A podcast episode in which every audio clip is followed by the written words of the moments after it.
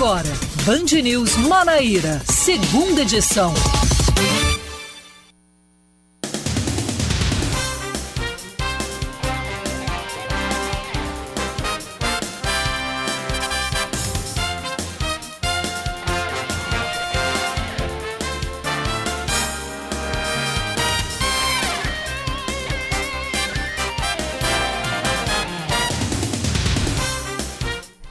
Horas 3 minutos, 5 e 3, agora sim começando o Band News Manaíra, segunda edição, o jornal do finalzinho do dia.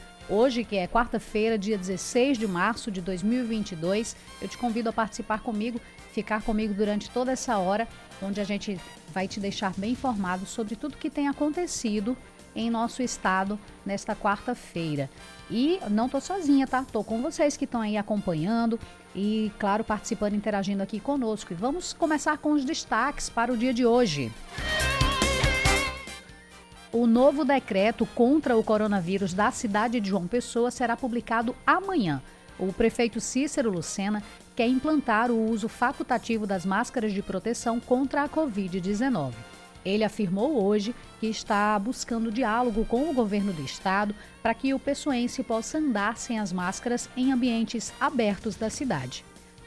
Cícero defendeu que os números atuais em relação à doença permitiriam essa desobrigação e que vai mostrar esses danos, esses dados, perdão, esses dados ao governo. A intenção é evitar o que ocorreu no município de Campina Grande, onde as máscaras foram liberadas e, em uma decisão judicial, suspendeu parte do decreto que flexibilizava o uso do equipamento de proteção. É publicado o decreto que institui o estado de calamidade pública em João Pessoa por conta da Covid-19. O documento tem um prazo de 180 dias. De acordo com a medida que começou a valer hoje, as autoridades competentes ficam autorizadas a adotar ações para combater o coronavírus em todo o município, podendo editar normas e atos administrativos em razão do estado de calamidade. Fica estabelecido ainda que o Poder Executivo Municipal vai solicitar, por meio de mensagens a ser enviada à Assembleia Legislativa, reconhecimento do estado de calamidade. O Ministério Público determina que a prefeita de Areia, Silvia César Farias da Cunha Lima, se desligue do cargo após constatar acúmulo de vínculos. Segundo dados do Tribunal de Contas do Estado, ela exerce a função de médica e acumula dois salários, um de 12 mil reais e outro de 5 mil. O MP determinou ainda que a prefeita se abstenha de exercer outros cargos ou funções públicas durante o exercício do mandato.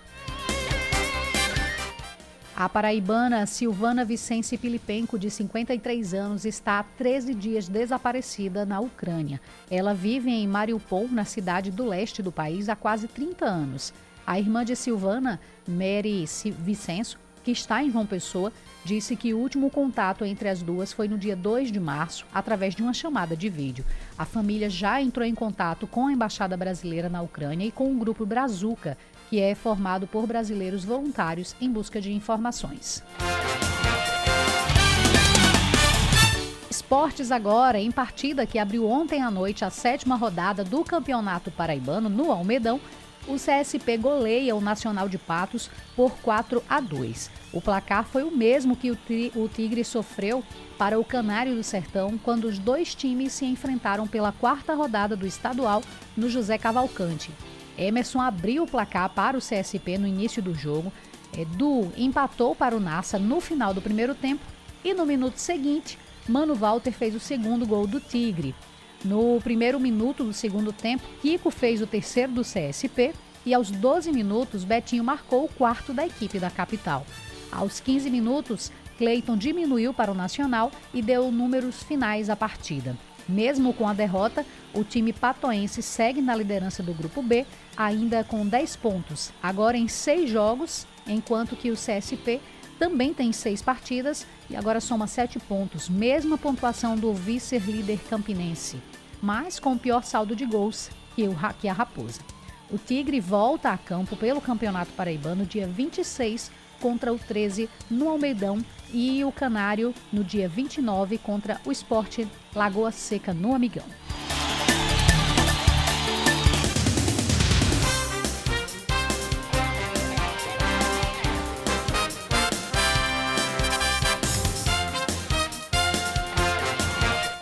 Cinco horas oito minutos. Vamos agora trazer informação sobre o tempo. Band News. Tempo. Começando com informações aqui de João Pessoa, a previsão é de que à noite o tempo fique firme, temperatura mínima prevista de 25, a máxima de 32. Nesse instante a gente vê bastante nuvens no céu. João Pessoa que passou hoje o dia assim, chovia, parava, chovia e parava em boa parte da cidade. E não era aquela chuvinha pouca não, tá? Era uma chuva forte, de repente parava, daqui a pouco tava o solzão, quando menos se esperava lá vinha chuva de novo. Mas a previsão é que à noite o tempo fique firme e não tem esse vai e vem de chuva. É, nesse instante, os termômetros aqui na capital paraibana está marcando 29 graus, com sensação térmica de 33. Eu acho que a vantagem que tem de dar essa chuvinha em Pará é justamente isso. O clima ele dá uma amenizada. Tava muito quente mais cedo, mas agora a gente já sente que o clima está bem mais ameno, bem mais agradável. Vamos agora para Campina Grande. A previsão é de pancadas de chuva à noite. A temperatura mínima prevista é 22 graus, a máxima é de 31. E nesse instante, a rainha da Borborema está marcando 28 graus, sensação térmica de 30, que é uma maravilha, né? Já vê esse clima gostoso aí na cidade de Campina Grande.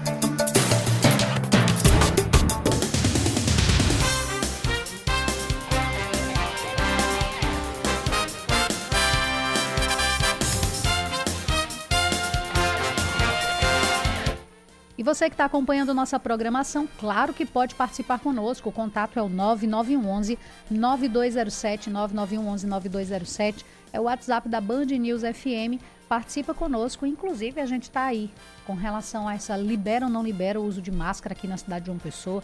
Reuniões acontecendo para discutir essa temática. O que você acha sobre isso aí? Você acha que já está em tempo de tirar a máscara ou é para continuar? Tem que esperar um pouco mais, tem que ter um pouco mais de paciência. Então participa conosco, traz a sua opinião que a gente vai expor aqui para os demais ouvintes que estão nos acompanhando. É 9911 9207, WhatsApp da Band News, hein?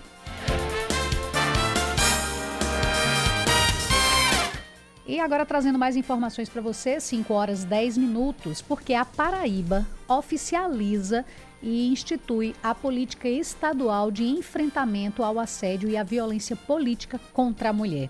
A iniciativa é, para tipificar e estabelece diretrizes para evitar o crime contra a mulher. Quem fala com a gente sobre este assunto agora é a secretária da Mulher e da Diversidade Humana, Lídia Moura. Lídia, boa tarde, seja bem-vinda ao Band News Manaíra, segunda edição. Boa tarde, boa tarde a todas as pessoas que nos acompanham. Uma honra estar aqui é, com vocês da Band nesse momento falando para toda a Paraíba.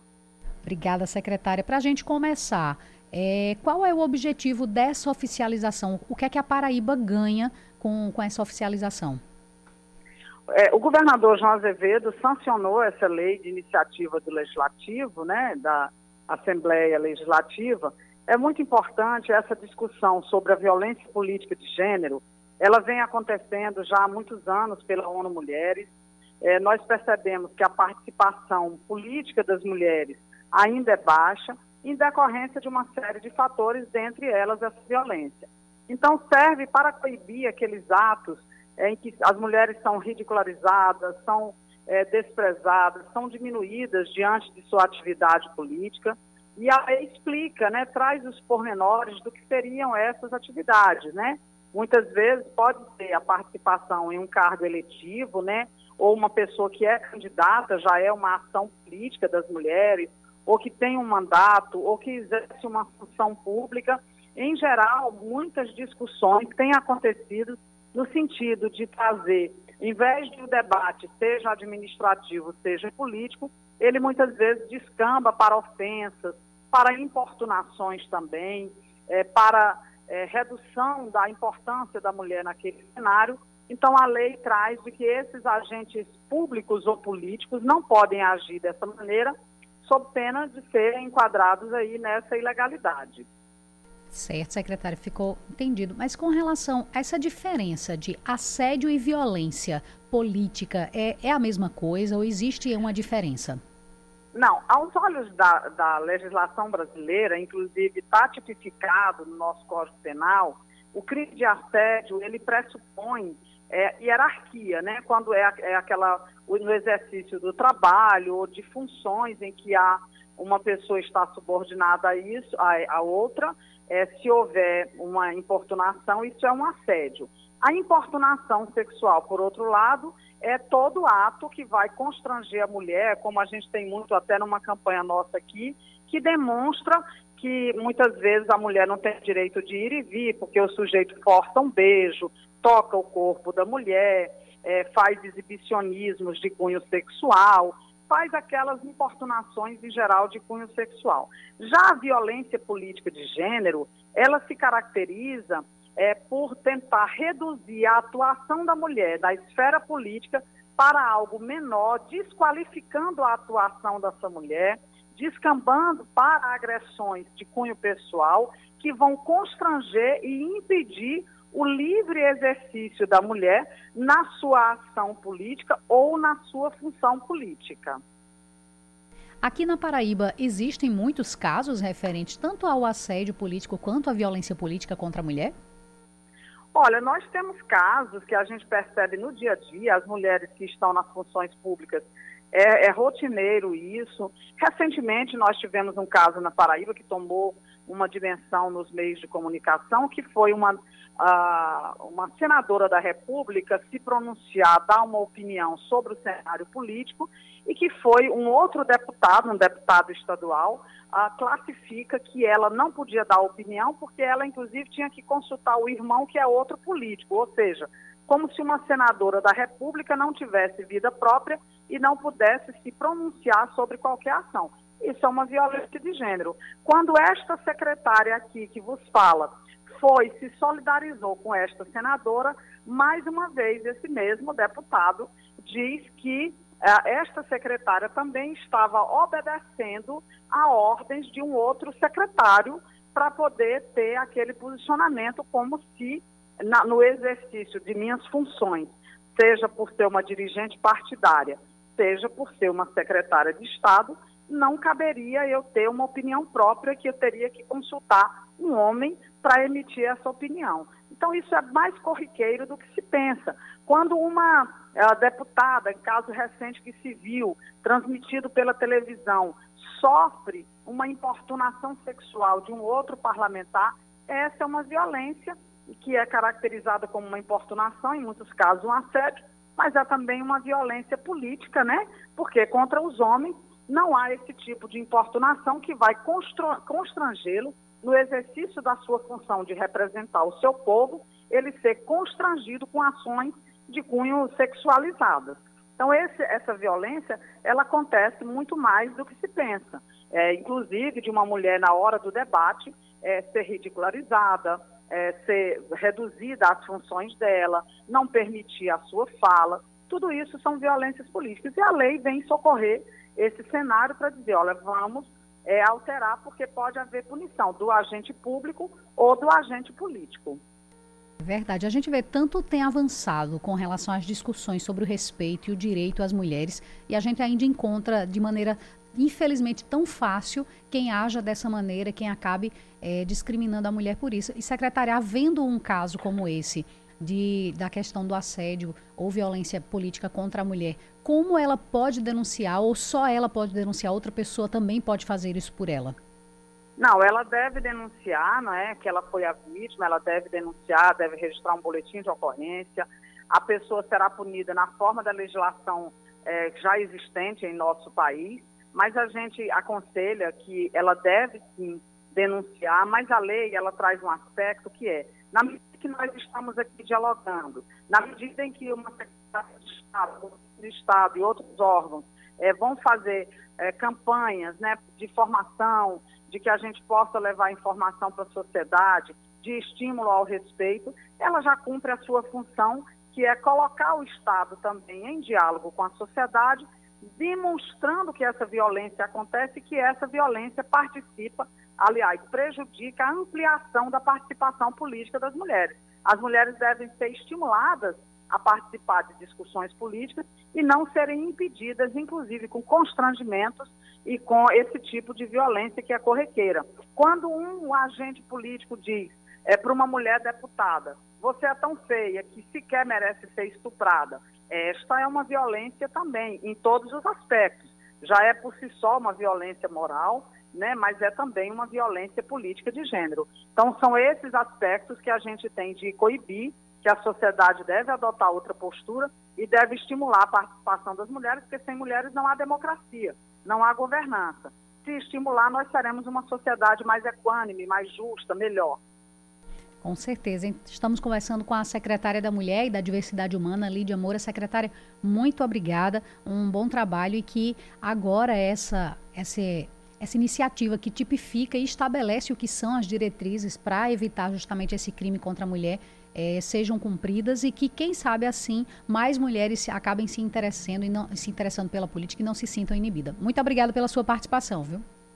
Eu que agradeço muito e é muito importante, agradeço a vocês também pelo debate, que vai fazer com que cada dia a gente possa avançar um pouco mais e termos uma sociedade livre de qualquer violência, inclusive a violência política de gênero, a importunação sexual, o assédio e todas as formas de violência que estão submetidas às mulheres. Muito grata, é, até a próxima oportunidade.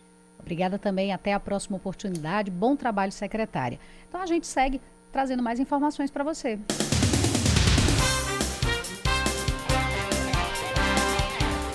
Antes da gente é, trazer já outra informação, vamos à participação dos nossos ouvintes, que eu perguntei. Eu fiz a seguinte pergunta: Você acha que já está em tempo de tirar a máscara ou não? E já tem muitos ouvintes aqui participando conosco. Diz aqui é a, a Cris, ela disse que tão, não na hora, ela acha muito cedo. A Cris lá do 13 de maio. Obrigada pela sua participação, Cris. Também tem o Fred, é, lá dos bancários. Ele disse que infelizmente parece que a Covid virou negócio, não vai acabar nunca. Agora tem a Delta Cron, pois é, a variante, que é a mistura da Delta com a Omicron, que já foi registrada aqui né, no Brasil. Ele colocou que acha que o uso de máscara deveria ficar restrito a locais fechados. E, inclusive, ele até fez uma observação que ele disse que nos bancários tem uma farmácia que subiu o preço da caixa para R$ 29,00 depois da Omicron, era 15 antes, e agora deu uma baixadinha, está 19 reais, porque sabe que a procura vai diminuir. Infelizmente, muitos dos proprietários é, de farmácias e do comércio de, de uma maneira geral acabam se aproveitando mesmo de uma fragilidade, de uma necessidade e acabam subindo os preços para tirar mais vantagens sobre isso, né, Fred? Infelizmente acontece demais. Aí tem outra participação aqui conosco, é o Júlio César. Ele trouxe informações com relação ao preço do álcool. Ele disse que verificou que na cidade de Mamanguape o álcool está por R$ 5,59, em Rio Tinto R$ 5,56, Bahia da Traição R$ 5,55, em Jacaraú R$ 5,39 e aqui em João Pessoa está R$ 4,89. Júlio César lá do Geyser, muito obrigado pela sua participação e pelas informações, Júlio. Pessoal que mora nessa região já vê aqui que João Pessoa é o que está apresentando um valor do álcool bem mais em conta comparado aos outros locais aqui. Também tem a participação do Flávio, lá de Cabedelo. Ele disse: boa tarde. Em estádios de futebol, ninguém usa máscara. Deveria continuar o uso da máscara em lugares fechados. Obrigada também pela sua participação, Flávio.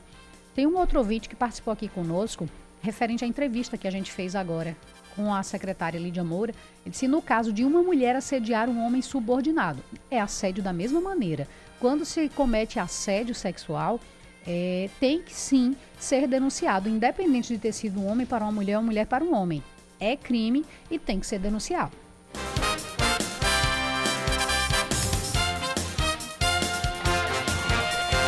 Agora são 5 horas e 22 minutos. Eu vou fazer um rápido intervalo. Um instantinho eu volto com você trazendo mais informações. Não sai daí, continua participando conosco pelo 9911 9207, WhatsApp da Band News. 5 horas 24 minutos, estou de volta com o segundo bloco do Band News Manaíra, segunda edição, e já trazendo destaques para você. Campina Grande não registra casos de novos, novos casos de Covid-19 nas últimas 24 horas. Essa é a primeira vez que nenhuma notificação da doença é confirmada no município desde o início da pandemia há dois anos. Além disso, o Complexo Hospitalar Municipal Pedro I, maior referência em tratamento de pacientes com coronavírus da Paraíba, zerou a taxa de ocupação nos leitos de enfermaria da Covid-19 está presa uma mulher que deu um calote de mais de 1 milhão e 200 mil reais em órgãos públicos na Paraíba. Segundo o delegado Alexandre Fernandes, a prisão aconteceu ontem em Bahia. É, a criminosa que não teve a identidade revelada era procurada há bastante tempo por sonegação de impostos. A mulher foi ouvida, foi ouvida pelo delegado seccional de Santa Rita e ficou recolhida na carceragem à disposição da Justiça. O deputado federal Pedro Cunha Lima, pré-candidato ao governo pelo PSDB, admite que pode compor chapa com o deputado Efraim Filho, pré-candidato ao Senado. Pedro, no entanto, ponderou que esse era o momento para Efraim ouvir a base e analisar qual seria o cenário que poderia trilhar. Efraim Filho faz parte da parte do, da base do governador João Azevedo, mas travam uma batalha interna com o também deputado Agnaldo Ribeiro para definir quem irá ser o companheiro de chapa da base governista. O deputado estadual Eduardo Carneiro deverá assumir a liderança do partido Solidariedade na Paraíba. A mudança acontece após o grupo liderado por ele ter saído do PROS no último fim de semana. O presidente nacional da legenda, Paulinho da Força, confirmou a mudança na direção do Solidariedade. Paulinho declarou que o partido não tinha chapa de deputado federal e que a sigla precisa ter candidatos para a vaga. Com a mudança, o grupo liderado por Aled, Aledson Moura será destituído do comando da Solidariedade. Recentemente, Aledson articulava a trajetória do partido para as próximas eleições e estudava a, as pré-candidaturas ao governo para declarar apoio. Notícias do esporte. Dois clássicos movimentam hoje a sétima rodada do Campeonato Paraibano. Souza e Atlético fazem o clássico sertanejo no Marizão às 7 da noite. Em Campina Grande, 13 e Campinense disputam mais um clássico dos maiorais às 8 e 15 da noite no Amigão.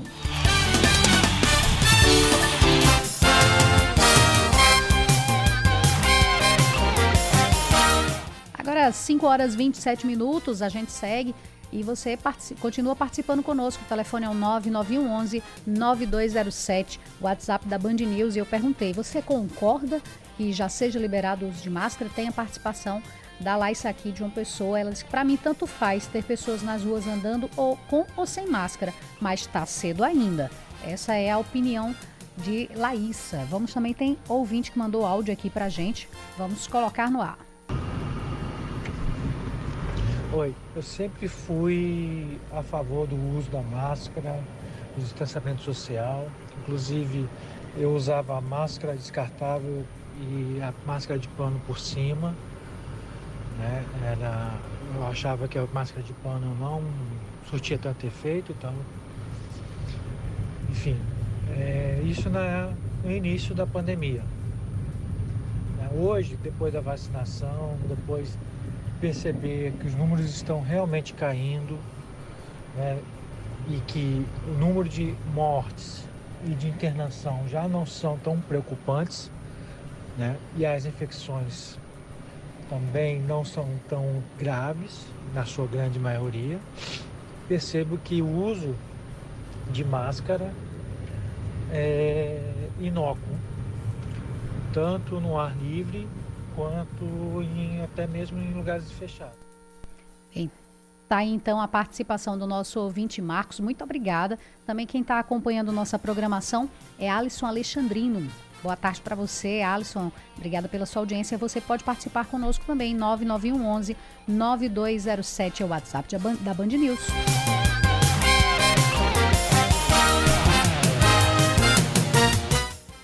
E o Comitê Científico do Nordeste diz que ainda é cedo para flexibilizar as medidas contra a pandemia. O último boletim divulgado ontem destaca que a rápida queda de novos casos e mortes pelo coronavírus tem levado a população a relaxar muito no isolamento social e pressionado, e pressionado os governos a encerrar as restrições. Mas os especialistas lembram que a evidência científica mostra que ainda é prematuro considerar que a pandemia acabou. Sobre isso, Cacá Barbosa e Cláudia Carvalho conversaram com o coordenador do Comitê Científico do Consórcio do Nordeste, Sérgio Rezendes, no Band News Manaíra, eh, primeira edição. E, ah, claro, vamos conferir um trechinho dessa entrevista agora. Os números estão mostrando uma queda, mas o Brasil ainda tem por dia aproximadamente 400 mortes pela Covid. 400 mortes por dia é muita vida perdida. E por que tem isso? Porque houve um relaxamento geral, estamos todos cansados desse confinamento social, de ter que usar máscara e assim por diante, mas a pandemia não acabou. Algumas vezes nesse percurso de mais de dois anos, em que parecia que ela estava acabando, surgia uma nova variante. Então, a última novidade, que já surgiu na Europa, que já produz um efeito claro, é a subvariante da Omicron, que é uma subvariante que tem características da variante Delta, que é, que é patogênica, que é agressiva, e característica da Omicron, que tem uma grande transmissibilidade. Então, essa nova subvariante, Delta Cron, ontem o Ministério da Saúde Saúde indicou que ela chegou no Brasil. E qual é o efeito dela? O efeito é que o número de casos na Europa voltou a aumentar. O número de casos no Reino Unido teve uma subida muito rápida nas últimas duas semanas. O governo está voltando a tomar medidas restritivas. Na Alemanha, a mesma coisa. E o número de casos na China está explodindo. A pandemia não acabou. Parecia que ia acabar. Certamente nós estamos próximos do final, mas ainda não acabou. O que, que contribui para não acabar? O que contribui é transmissão do vírus. Então, se as pessoas em ambiente fechado deixarem de usar máscara e se tiver uma pessoa contaminada no ambiente fechado, o vírus fica circulando e vai contaminar outras pessoas. Então, infelizmente, a pandemia não acabou. Doutor Sérgio, imaginemos o seguinte: uma linha de 0 a 10. O 0 é o início da pandemia, lá dois anos atrás. O 10 é o fim da pandemia. A gente tá onde nesse caminho? Ah, nós estamos além de 9 com certeza. Oh, coisa então, nós, nós já aguentamos dois anos, vamos nos sacrificar um pouco mais, mais de dois, três meses, porque se o vírus deixar de transmitir, ele desaparece. Esse vírus, ele só se reproduz nas pessoas. Então, se todo mundo deixar, se todo mundo ficar isolado durante 15 dias, o vírus desaparece. Então, precisamos de um sacrifíciozinho por mais uns dois meses, três talvez. Qual seria, então, o momento para a gente começar a pensar em uma flexibilização do uso de máscaras? Também seria daqui a dois, três meses? Na verdade, nós já podemos pensar na flexibilização. De que maneira? O Brasil é muito grande, muito diverso. Tem cidadezinhas do interior que não tem mais nenhum caso.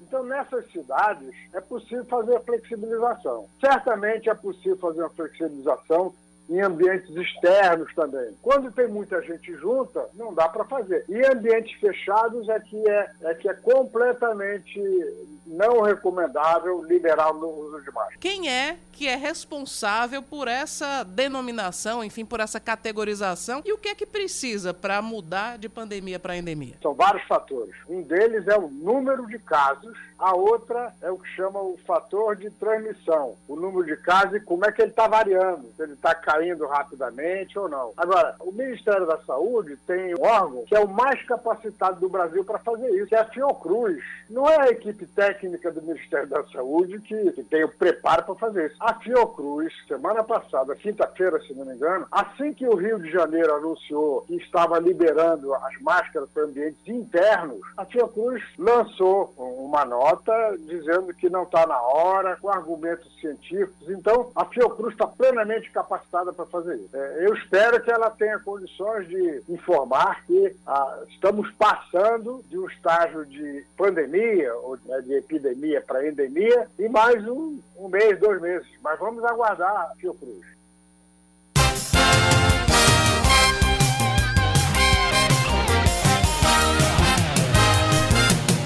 5 horas 34 minutos e tem mais participação dos nossos ouvintes.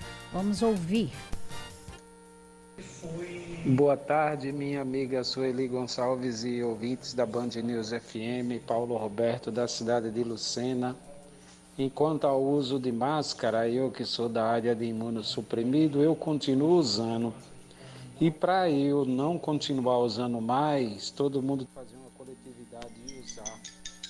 para a gente poder acabar e eliminar de vez com a pandemia. Aí poderemos ficar um pouco mais livre e tranquilo do uso da máscara, mas por enquanto a melhor solução, já que muitas pessoas se recusam a vacinar, então use máscara em respeito a si próprio e ao próximo. Muito obrigada, então, aí, Paulo Roberto participando conosco. Ficou baixinho um pouquinho no final, mas deu para a gente entender que ele faz o apelo para que as pessoas continuem usando máscara em respeito àquelas pessoas que têm problemas de saúde e que realmente precisam é, de ter esse cuidado a mais e para que a gente possa se livrar de vez desses males, desse mal que é o coronavírus. Obrigada pela sua participação, Paulo Roberto. Você também pode participar conosco, 9911 9207, WhatsApp da Band News, e a gente segue falando sobre a questão do uso de máscara, porque o novo decreto municipal será publicado amanhã e deve trazer as novidades sobre a flexibilização do uso de máscara aqui em João Pessoa. O prefeito Cícero Lucena revelou ter vontade de liberar o uso, a princípio em locais abertos. Quem confirmou a possibilidade foi o secretário de Saúde do Estado, Luiz Ferreira, que explicou o que embasa o desejo da, de liberdade a nossa posição, a nossa tendência é de flexibilização do uso de máscaras. Isso não é uma vontade, isso é em cima de dados, em cima de números. Nós estamos com uma taxa de positividade muito baixa. Nossas testagens, a gente já vem há três dias seguidos com nenhuma pessoa positivando. Nas farmácias, na rede privada, que se faziam 400, 500 testes por dia, também com uma taxa de positividade muito baixa. Nossa rede hospitalar tem 2% apenas de ocupação e com pacientes antigos, pacientes pacientes crônicos. Então, tudo isso é levado em consideração e um dos cenários que nós precisamos experimentar é sim o cenário do uso do, da, do, da não obrigação do uso de máscaras em ambientes abertos. O secretário avaliou o cenário real do uso de máscara na cidade para corroborar com a opinião de que a liberação se faz importante. Que nós temos uma tendência muito grande, aí é uma opinião pessoal minha, de liberar máscara em ambientes abertos, que é uma coisa que a gente tem no papel uma obrigatoriedade e na prática uma realidade diferente. Basta você ir a um campo de futebol, você ir à praia, você ir à calçadinha, onde as pessoas estão se exercitando ou estão ali se confraternizando, as pessoas sem máscara. Então, qual é o impacto do uso de máscaras em ambientes abertos para o número de casos? Uma coisa é a teoria, outra coisa é a prática. Então, minha opinião pessoal é a liberação, é começar a flexibilizar para ambientes abertos. Luiz Ferreira ainda adiantou a possibilidade de outros pontos do decreto. Nós temos hoje uma taxa de ocupação para teatros, para cinemas, de 80%. Nós, a tendência é que nós liberemos a totalidade, que realmente nós tenhamos agora uma liberação de ampla de ocupação. Só quando eu falo ocupação total, é respeitando o distanciamento social. Existe sim uma tendência à flexibilização de forma homogênea das ações. A principal delas seria realmente o uso de máscara. Isso ainda, e eu reitero, é uma opinião pessoal, a chefe do executivo é quem dá a última palavra, mas ele escuta muito a equipe técnica e existe sim uma tendência que nós tenhamos uma flexibilização. É, sabendo que a prefeitura de Campina Grande já é, tentou a, a, liberação do uso de máscara e foi barrada pela justiça, a gestão da capital vai apresentar ao governo do estado os argumentos que embasam a flexibilização. De fato, só saberemos se a situação após a publicação do decreto é positiva ou não para uso de máscara amanhã.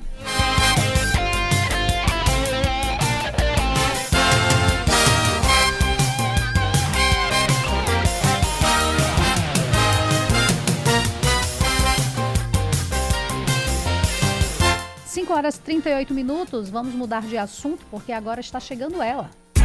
Política com Cláudia Carvalho. Pois é, Efraim Filho. A frase dele é: Se João não quer, tem quem queira. Vamos acompanhar essa informação agora na coluna de Cláudia Carvalho. No final do ano passado, a vice-governadora da Paraíba, Lígia Feliciano, se apressou a entregar o cargo que o filho Gustavo ocupava no governo e também avisou ao governador João Azevedo que estava partindo para a carreira solo. Gustavo ia cuidar da campanha dele para deputado estadual e Lígia seria candidata ao governo contra João, defendendo o PDT.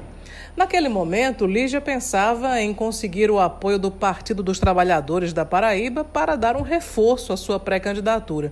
Mas essa ajuda não veio. O PT se dividiu entre a ala que faz a defesa da pré-candidatura de veneziano Vital do Rego, do MDB, e o outro grupo que apoia João Azevedo, do PSB. Lígia acabou sendo convidada pelo PT para ser suplente de Ricardo, Ricardo Coutinho, ex-governador, que vai disputar o Senado Federal. Mas ela não quis. impôs como condição a de que, se Ricardo não puder disputar, que ela assumisse a candidatura. Não deu certo. O deputado federal Damião Feliciano quis entrar no PT para disputar um novo mandato, mas o partido prioriza Frei Anastácio e Luiz Couto e achou que poderia se prejudicar se aceitasse a filiação do doutor. E assim sendo, Damião e Lígia ficaram sós. Nessa solidão danada, começaram a avaliar as possibilidades e já começaram a agir para encontrar uma rede de proteção. Por incrível que pareça, pode ser o caminho de volta para perto de João Azevedo. Gustavo Feliciano já desistiu da campanha a deputado estadual e os pais conversaram com o governador para pavimentar o retorno. Damião está de olho no PSB, que teria condições de elegê-lo federal, já que o PDT não tem outros quadros com votação consistente. Doutora Lígia seria um apoio em Campina Grande, onde João ficou desprotegido depois de flertar de maneira frustrada com Romero Rodrigues e depois perder o apoio de veneziano Vital do Rego. É assim, a política é dinâmica e se faz de coração para coração, mas também com muito senso prático.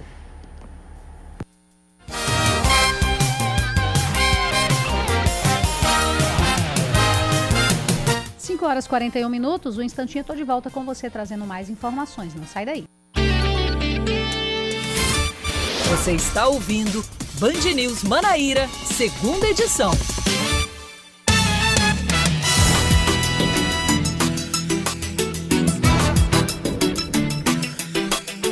Cinco horas e 42 minutos, terceiro e último bloco do Band News Manaíra, segunda edição, trazendo os destaques para você. A Paraíba enfrenta um desabastecimento de gás de cozinha. De acordo com o presidente do Sindicato dos Revendedores de Gás, Marcos Antônio, cerca de 60% dos revendedores estão sem produto e, e é, sem produtos nos, perdão, sem estoques de produto. Marcos Antônio afirmou ainda que não há previsão de quando o abastecimento será normalizado. Um dos motivos do desabastecimento foi o atraso na chegada de um navio ao porto de Suape, em Pernambuco. Isso porque a Paraíba não possui distribuidor local e é atendida pela distribuidora do estado vizinho. O Ministério Público reúne Estado e Prefeitura de João Pessoa para discutir o uso de máscaras e evitar divergências em decretos. O objetivo do encontro é superar eventuais divergências entre decretos, como tem acontecido em Campina Grande. O decreto estadual 42.306/2022, que tem validade até 7 de abril, diz que o item segue sendo obrigatório, mas o município de João Pessoa vem sinalizando que pode flexibilizar o uso da proteção a partir do dia 18 de março. O Ministério Público se preocupa com o impacto e a repercussão nos, nos demais municípios do estado e no comportamento da população com a eventual flexibilização do uso de máscara na capital paraibana, tendo em vista principalmente a agenda de shows e de eventos após o dia 18, que vão provocar grandes aglomerações de pessoas. O prefeito Cícero Lucena afirma que a Prefeitura de João Pessoa não vai desistir do projeto que prevê a abertura de uma via na quadra de Manaíra, na capital. O prefeito afirmou que a obra vai beneficiar o fluxo de transporte coletivo na região e que políticos estariam por trás das ações contra a obra. Cícero afirmou que há um estrangulamento do trânsito na beira-mar e que a abertura da via irá ajudar na mobilidade local. Moradores não concordam com a obra e fizeram protestos por causa do fechamento imediato da praça e derrubada das árvores. A Universidade Federal de Campina Grande abre seleção para professor substituto. A vaga é para o Centro de Ciências Biológicas e de Saúde, campus sede na área de imunologia clínica. Para participar, é necessário ter graduação em medicina e residência médica em clínica médica ou pediatria geral e também residência médica em alergia e imunologia clínica. A carga horária é de 20 horas semanais. As inscrições são realizadas no período de 5 a 8 de abril no protocolo geral da UFCG, localizado no prédio da reitoria, campus sede da instituição. Esporte, o diretor executivo de futebol do Botafogo da Paraíba, Francisco Sales, fala sobre a situação do atacante Gustavo Coutinho e crê a classificação da Copa do Nordeste. Autor de cinco gols na temporada e grande destaque do Belo, o artilheiro Gustavo Coutinho parece ser o camisa 9 que o torcedor sonha há algumas temporadas, mas seu tempo no clube de, da Estrela Vermelha pode não ser muito longo. Isto porque o centroavante está emprestado pelo Fortaleza até o mês de abril. De acordo com Francisco Sales, já existem conversas com todas as partes envolvidas buscando uma solução para que o jogador permaneça na maravilha do contorno até o fim do ano. Sobre a Copa do Nordeste, o diretor está confiante numa vitória contra o Sampaio Correia fora de casa no próximo sábado. Para ele, além da, da parte esportiva, as finanças do clube serão beneficiadas. Agora, 5 horas 46 minutos. A Paraíba enfrenta um desabastecimento de gás de cozinha. Cerca de 60% dos revendedores estão sem o produto no estoque. Isso, isso foi a notícia que eu comecei hoje falando para você. E para esclarecer sobre a, atua a atualizar a situação, esclarecer para a gente atualizar essa situação, vamos conversar agora com o presidente do Sindicato dos Revendedores de Gás, que é o Ciregás, Marcos Bezerra. Marcos, boa tarde, bem-vindo ao Band News Manaíra, segunda edição. Realmente já está em falta nesses quase 60% de estabelecimentos aqui na capital? É, boa tarde. É verdade, já tem uma faixa de 60% da revenda que não tem mais o produto, tá certo? Já está sem o produto.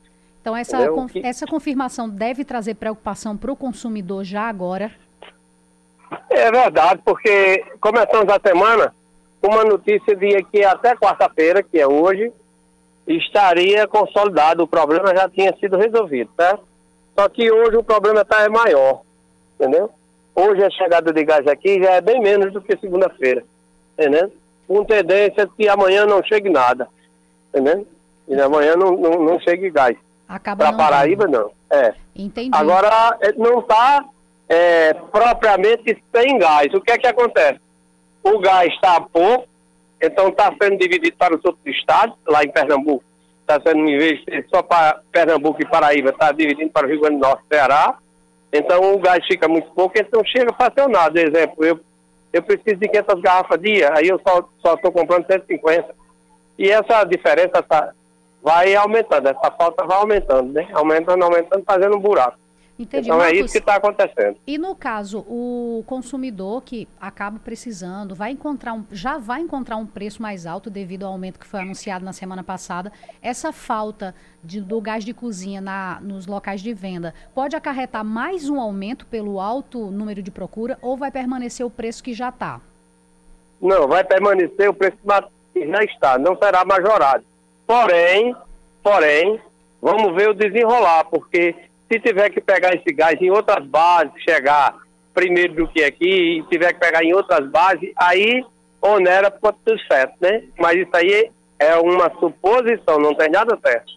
Tá certo? É, mesmo porque o bolso do consumidor já está muito sofrido para ouvir que vai ter mais um aumento, não é verdade? É, exatamente. Então, isso aí só tem se acontecer isso aí.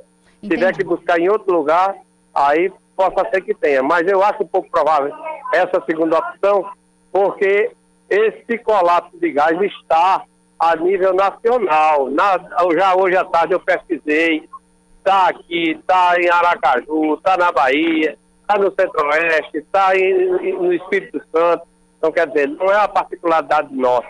Os outros estados também estão sofrendo o mesmo problema. então, o que é, não sei.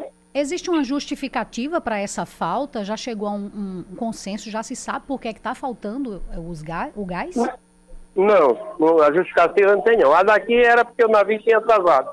Mas e dos outros estados? É o quê? Está entendendo? É verdade. Porque atrasar tudo num só momento. Não justifica. É? é verdade. É difícil. Existe, foi dada essa previsão de que voltaria ao normal hoje, mas já tem uma nova previsão. É, o que é que não, eles estão recebi, falando? Eu recebi um comunicado dizendo que não tem previsão para voltar ao normal. Não existe previsão para voltar ao normal. É uma pena. Você dá algum conselho para o consumidor? O que é que pode se fazer com relação a isso para prevenir mesmo uma falta? É comprar o produto e estocar em casa, né? né? Se tiver dois botijões, encher os dois, deixar em casa, entendeu? Para se prevenir, tá entendendo? Só prevenção mesmo, né, Marcos? É, entendeu? Então, estamos conversando com o presidente do Sindicato dos Revendedores de Gás, Marcos Bezerra. Marcos, nós agradecemos a sua participação e a gente espera que isso se normalize o mais breve possível, não é verdade? Isso, é verdade.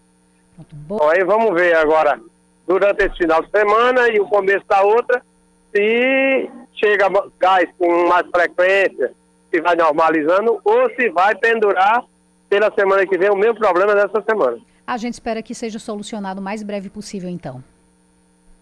Ok. Muito obrigada, Marcos, para você e bom é, trabalho. Tá. E tá aí, conversamos então com o presidente do Sindicato dos Revendedores de gás aqui da Paraíba, Marcos Bezerra, que traz esse dado que é até preocupante para o consumidor saber que pode ficar sem gás. Isso pode acabar elevando os preços. Como ele disse, não é a previsão para agora, mas a gente já sabe como funciona, né? Quando começa a faltar muito, passa mais de uma semana em falta, os valores tendem a subir mais.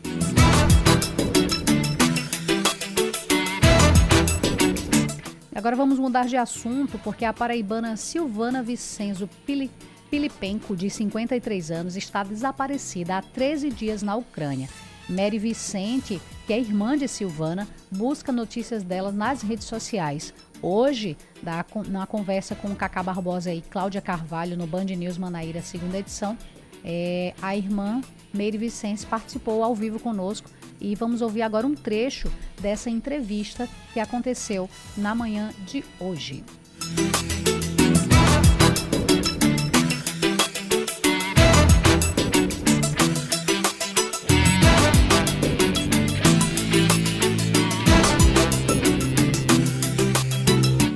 O último contato contato de vocês foi no último dia 2, é isso? É isso, dia 2 de março. Como foi essa conversa? Qual era o sentimento de Silvana ali em meio ao conflito? Já tinha começado. Já tinha começado, né? É, ela estava bem apreensiva, mas assim, eu, eu geralmente falava com ela três, quatro vezes ao dia, né? Mas nos últimos dias, assim, é, cada vez estava ficando menos a comunicação, porque já estava faltando energia, ficava oscilando, né? Energia, internet, tinha dia que tinha tinha, tinha dia que não tinha, ela estava carregando o celular no, notebook, mas ela falou para mim, ó, oh, Mary, vai, acho que vai chegar o dia que a gente, eu não vou ter mais como me comunicar com você. E foi o que aconteceu, né? O último contato que eu tive com ela foi dia 2 de, de março. Queria saber, né, inicialmente, Mary, como é que Silvana foi parar lá na Ucrânia, né? Eu tive a informação de que ela se casou com um ucraniano, ele está embarcado, ele trabalha embarcado, e, e também uma outra informação de que ela estaria cuidando da sogra que está doente, por isso decidiram ficar, apesar da guerra, lá na Ucrânia. Silvana é casada há 26 anos com ele, que é ucraniano. Ela conheceu ele em Santos. Um mês depois se casaram e ela embarcou para lá. E faz 26 anos que ela vive nessa ponte. Ela vai e vem. Ela já morou na África, já morou em vários países. Então ela tinha vindo para o Brasil o ano passado. E agora, em janeiro, ele vinha para cá, para o Brasil, que faz seis anos que ele não vem aqui no Brasil. Mas como o filho dela desembarcou em Odessa, então ela foi para Odessa, passou uma semana em Odessa, depois desceu para Mariupol, que é a casa da sogra. A sogra mora lá, sozinha, o sogro já faleceu, e com uma semana antes da guerra ela ficou doente. E Silvana foi, só que a Silvana já estava com a passagem comprada para o dia 20 agora, para retornar para o Brasil e o marido ir para o trabalho. Mas aí foi quando começou começou a guerra e assim, a sogra está com problema de locomoção e ela foi ficando, foi ficando porque eu acredito que ela achou que essa guerra não ia continuar. Mas aí foi piorando, falta de água, é assim, é, eles estavam que ir mais distante para comprar água, o preço tinha aumentado três, quatro vezes mais, ela não estava conseguindo mais fazer saque é, é, nos caixas eletrônicos. E assim, realmente a gente não sabe de nada. Meu sobrinho estava em Taiwan, já desembarcou ontem, está na Alemanha, em Frankfurt, vai passar dois dias dias. E de lá ele segue para Odessa para ver se tem alguma notícia dela. O prédio dela foi bombardeado, só que os prédios lá são muito grandes e bombardearam uma parte do prédio. A gente não sabe qual o andar, a gente não sabe se ela estava dentro do prédio, a gente não sabe se ela está viva, se ela está morta, se ela está em algum bunker, se está em algum hospital, não temos notícia de nada. Então não teve mais nenhum contato, ninguém que conhece, enfim, a sua irmã, ninguém entrou em contato, vocês estão sem notícias completamente desde essa data? Não, ninguém, ninguém, porque meu sobrinho tem amizades lá em Mariupol, que ele também foi criado lá e, e aqui, uma pessoa, ele entra em contato com essas pessoas e essas pessoas também não têm contato com os familiares que estão dentro de Mariupol. Porque Mariupol está totalmente sem energia, sem internet, sem água, tá, tá escassez de tudo lá.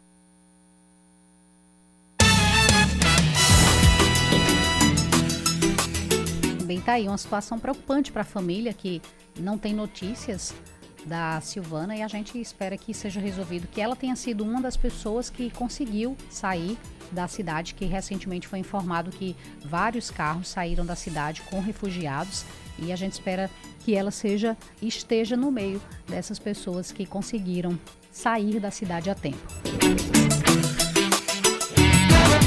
5 horas e 56 minutos, vamos trocar de assunto, vamos falar sobre esporte. Esportes, com Ellison Silva. Pois é, ele já chega aqui conosco, porque Maiorais em Alerta, o clássico dos Maiorais entre Campinense e 13 desta quarta-feira, tem um ingrediente a mais. Com a vitória do CSP, a briga por uma vaga na próxima fase do Paraibano tem um novo integrante que pode tirar um dos dois da competição. Vamos acompanhar na coluna de Elson Silva. A quarta-feira do futebol paraibano vai ser de clássico dos maiorais, mas não é um clássico dos maiorais qualquer, simplesmente um 13 campinense que por si só tem sua força, sua tradição, é uma, uma partida que movimenta milhares de torcedores em Campina Grande e em toda a Paraíba. Isso porque na terça-feira o Nacional de Patos, que é líder do grupo B da competição, onde estão os dois times lá da Rainha da Borborema, acabou perdendo para o CSP de João Pessoa em partida realizada no Almeidão pelo placar de 4 a 2. Essa vitória colocou o Tigre da, da capital com 7 pontos, empatado na vice-liderança com o Campinense, e passou o 13, que era o terceiro colocado, com 6 pontos. Agora o Tigre, que está na terceira colocação e que fica também a 3 pontos do próprio Nacional de Patos, que é o líder com 10 pontos. Os dois times grandes lá da Rainha da Borborema precisam de uma vitória não só para encostar na liderança, mas também para afastar esse perigo que é o CSP, que pode colocar um dos dois times na briga contra o rebaixamento. Lembrando que o Esporte Lagoa Seca é o lanterna da competição com três pontos, mas que vai jogar na próxima semana e pode encostar na tabela de classificação em um dos dois rivais de Campina Grande. Então a partida de daqui a pouco é decisiva para os dois times. Um clássico do Maiorais, como eu já falei, por si só já tem sua importância muito alta, mas a tabela de classificação coloca os dois times em perigo por conta da vitória surpreendente até do Tigre da capital sobre o Nacional de Patos, que é o líder da competição. Seu caminho. 5 horas e 58 minutos, vamos com rápida atualização do trânsito aqui na cidade de João Pessoa, porque a gente está quase chegando no finzinho. Avenida Pedro II com fluxo intenso no trecho entre o Hemocentro e o semáforo da Rua e Carneiro. Também tem trânsito intenso na BR-230, sentido Capedelo, no trecho entre a alça de acesso para Beira Rio até as imediações da Asper. Também a Avenida Epitácio Pessoa com maior fluxo de veículos sentido praia, no trecho a partir das proximidades da Igreja Universal até a bifurcação com a Avenida Rui Carneiro. Retão de Manaíra com fluxo intenso nas proximidades do Shopping Manaíra, sentido praia, porém com fluidez constante ao longo dos semáforos. As, é, tem outra informação aqui da CEMOB, é que tem trânsito intenso e lento no retorno da Pedro II, em mediações do Hemocentro, sentido centro-bairro. Os agentes da CEMOB já estão a caminho. E tem a ladeira de acesso para Altiplano com trânsito mais intenso sentido bairro, porém fluindo muito bem. Bem, e assim a gente finaliza o Band News Manaíra segunda edição desta quarta-feira. Amanhã eu tô de volta com você para trazer mais informações. Então fica ligado que eu tô contigo até as 8h30, tá? Trazendo mais informações para você ao longo do início dessa noite.